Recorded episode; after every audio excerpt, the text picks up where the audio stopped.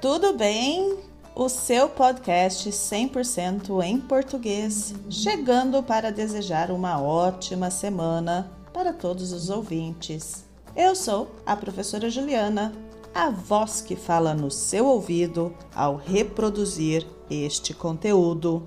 Nós, você e eu, somos o podcast Falar Português Brasileiro. Seja bem-vindo! Aumente o seu volume, pegue o seu caderno e prepare-se! O episódio de hoje é sobre. Vamos voltar no episódio 108 Memórias de um Estudante no Brasil? Você já escutou? O episódio 108 foi um texto que recebi por e-mail de um argentino que veio estudar no Brasil e compartilhou as suas memórias comigo. E após a autorização dele, eu compartilhei com vocês. Esta semana recebi este texto. Minha aluna maravilhosa, que está sempre se desafiando em português, aceitou o desafio e enviou o texto dela para mim. Você também quer participar? Escreva o seu texto e envie para o meu e-mail contato falarportuguesbrasileiro.com. Antes de começar o episódio, Quero agradecer ao grupo exclusivo de apoiadores no Patreon. Você também pode fazer parte do Patreon e receber os materiais do podcast. Seja Patreon, acesse a minha página falarportuguesbrasileiro.com. Agora sim, vamos ao episódio.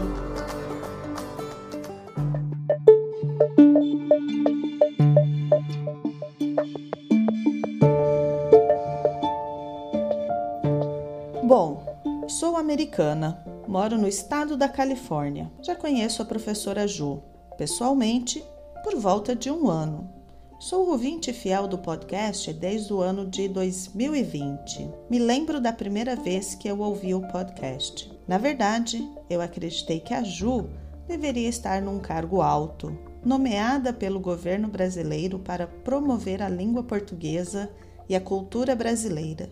Nunca imaginei que algum dia eu falaria com ela e menos ainda ter contato frequente com ela. E a história de hoje é sobre o crescimento da nossa relação e como ela me levou a um lugar de confiança e alegria. Primeiro, deixa eu contar um pouco da minha jornada em português. Ouvinte, você deve viajar comigo até uma época em que não havia internet e não tínhamos celular. Você consegue lembrar dessa época? Faz muitos anos. Quando eu era adolescente, eu estudei espanhol no ensino médio e me apaixonei. Sempre gostei das culturas e línguas estrangeiras, sabe? Nesse período, eu comecei a namorar um cara da minha turma, cuja família materna era brasileira. O meu namorado falava português bem, porque morou no Brasil por cinco anos quando era criança. E aí eu abracei a língua portuguesa e deixei o espanhol de lado. Para iniciar, eu fiz um cursinho de português brasileiro na faculdade. Após o curso, o meu namorado, que seria o meu futuro marido, e eu fizemos uma viagem para o Brasil. O motivo principal era para eu conhecer a grande família brasileira. Foi uma boa experiência e, apesar de não ser fluente, eu tinha linguagem o suficiente para criar uma boa impressão. Porém, o relacionamento entre o meu namorado nunca incluiu o uso do português. Os nossos laços afetivos foram construídos em inglês. Nem com a mãe dele eu falei em português.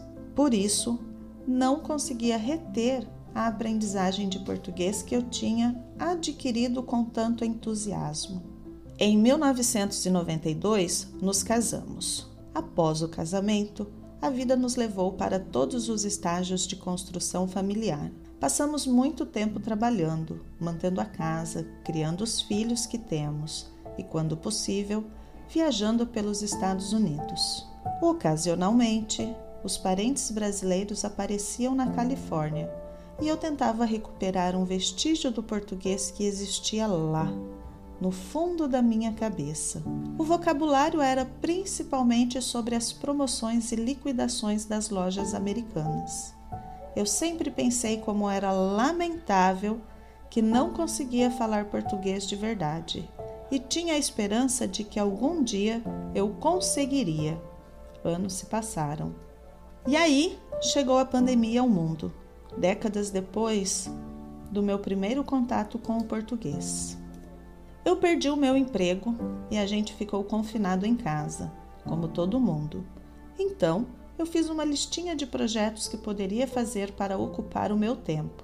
No conteúdo da lista, incluí o português. Estava decidida e determinada a melhorar o meu português. Eu resolvi criar um ambiente de imersão aqui em casa, com a ajuda da tecnologia. Dei conta que eu poderia assistir vídeos, séries, filmes, tudo de graça.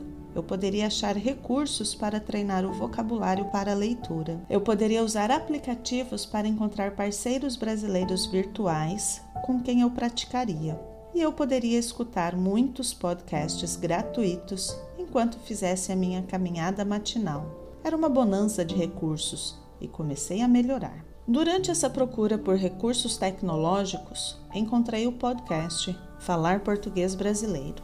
Comecei a ouvi-lo. Os conteúdos eram interessantes para mim.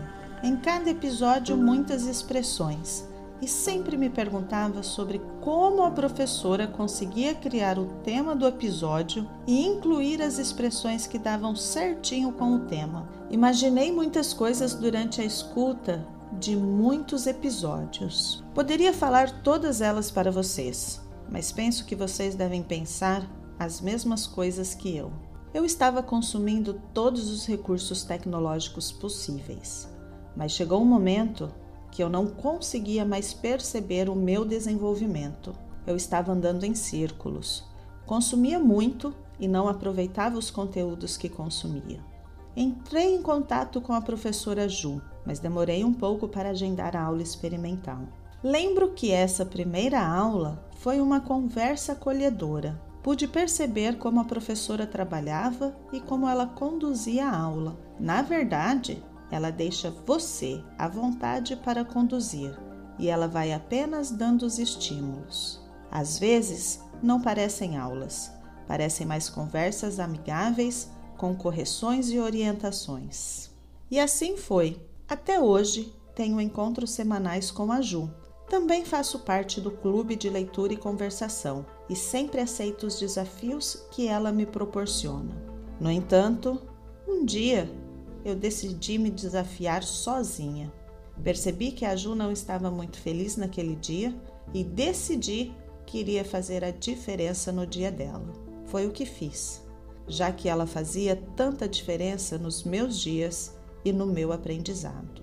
Mas isso vou contar em um outro texto. Me sinto um pouco cansada após escrever esse textão. Então, para você, ouvinte, aguarde o episódio futuro. Abraços a todos, uma aluna e ouvinte do podcast Falar Português Brasileiro.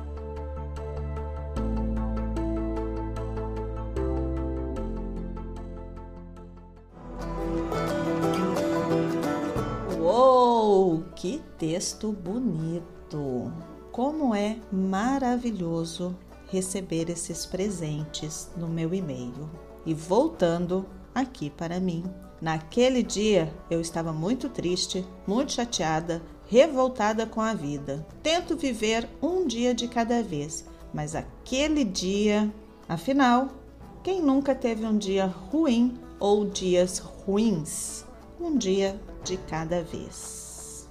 Vamos aguardar o próximo e-mail texto. Eu vou ficar por aqui e até o próximo episódio. Tchau, tchau.